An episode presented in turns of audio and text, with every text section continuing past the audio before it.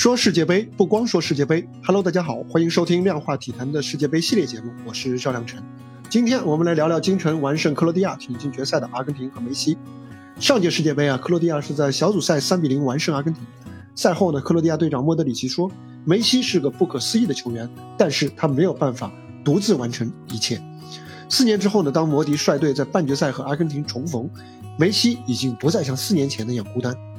恩佐助攻，阿尔瓦雷斯破门，这是两个零零后的合作。两千年出生的小蜘蛛阿尔瓦雷斯本场是梅开二度，并且制造了一个点球。二零零一年出生的恩佐则是本场比赛唯一打满全场的阿根廷中场球员。他积极的跑动、拼抢和串联，是阿根廷能够以不到百分之四十的控球率，却拿下一场大胜的重要因素。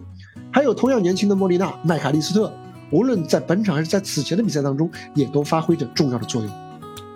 十一年前，当时只有十一岁的小阿瓦雷斯在接受采访的时候说：“我最大的梦想是踢世界杯，我最喜欢的球员是梅西。”而在十一年之后，这个娘当年的小迷弟啊，不但在世界杯半决赛上和偶像梅西并肩作战，还把梅西送出的绝妙助攻转化成了进球，梅开二度，立下头功。梅西说：“今天最突出的是阿尔瓦雷斯，他拼搏、奔跑、冲击，配得上全场最佳。”如今的阿尔瓦雷斯是八次代表阿根廷首发出场，已经打进了七个球。偶像的力量呢是无穷的，更何况啊，这个偶像虽然已经三十五岁，虽然伤病满身，却还在坚持乃至进步。本场比赛，梅西在十九分钟面对三人包夹防守之后呢，是有一个左腿、左侧大腿就受伤了。此后呢，他是多次捂着伤处，显然是影响不轻。他的跑动、摆脱和拼抢也是显得有些谨慎。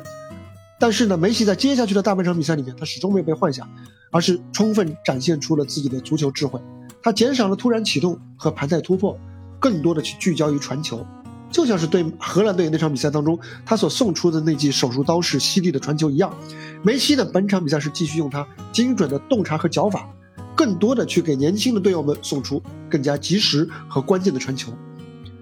幸运的是，阿根廷的年轻人们也没有辜负他的信任。阿瓦雷斯的第一个进球就来自于梅西在本场在本方后场的。捅传，阿根廷队的第三个球呢，是梅西在右肋面对本届世界杯发挥出色的中卫格瓦迪奥尔。如果是年轻的巅峰时期的梅西呢，他更可能会选择快速启动、内切、突破、射门。但是现在呢，他是把突然加速变线的能力用在了传球上，连续两个假动作晃过对手之后，他突入禁区，给出了一个舒舒服服的传球，而瓦雷斯梅开二度，锁定胜局。从四分之一决赛淘汰荷兰到半决赛淘汰克罗地亚，梅西用两种方式来完成了自己对自己的突破。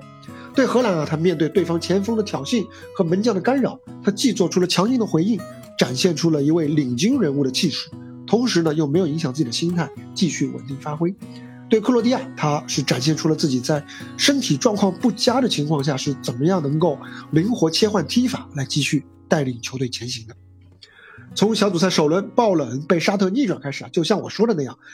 阿根廷就像1990年世界杯那支同样被非洲球队爆冷的阿根廷一样，一边踢一边改进，摸着石头过河啊，选择更加务实的战术。虽说是还是磕磕绊绊，但是一场比一场踢得好。梅西啊，本届比赛已经打进了五个进球，追平了世界杯参与进球的最高纪录。并且成为了世界杯第一位能够在四场比赛当中既进球又助攻的球员。而相比起这个这些记录来说，阿根廷更加令为令人欣慰的在于，那一群比梅西小上十几岁的年轻人所组成的攻击群，让对手越来越防不胜防，像树一样活着，长出年轮，站成森林。从牌面来看呢，本届阿根廷的阵容其实并不华丽，甚至有一些草根。但是呢，怀揣着梦想和偶像并肩作战的年轻人。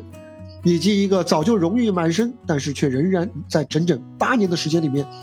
卧薪尝胆、不断进步的老梅西，正在一步步的接近大力神杯。本场比赛赛后呢，莫德里奇说：“我希望梅西能够夺得世界杯。”莫德里奇知道，和四年前一样，梅西还是没有办法独自完成这一切。但是和四年前的不同之处在于，如今的梅西已经无需再独自完成这一切。好，这就是本期量化体坛的全部内容。您觉得今天这场阿根廷的表现怎么样？梅西是否当得起当世第一球王的美名呢？欢迎在评论区留下您的看法，也欢迎您点赞、订阅、转发、收藏。我是赵亮晨，我们下一期接着聊。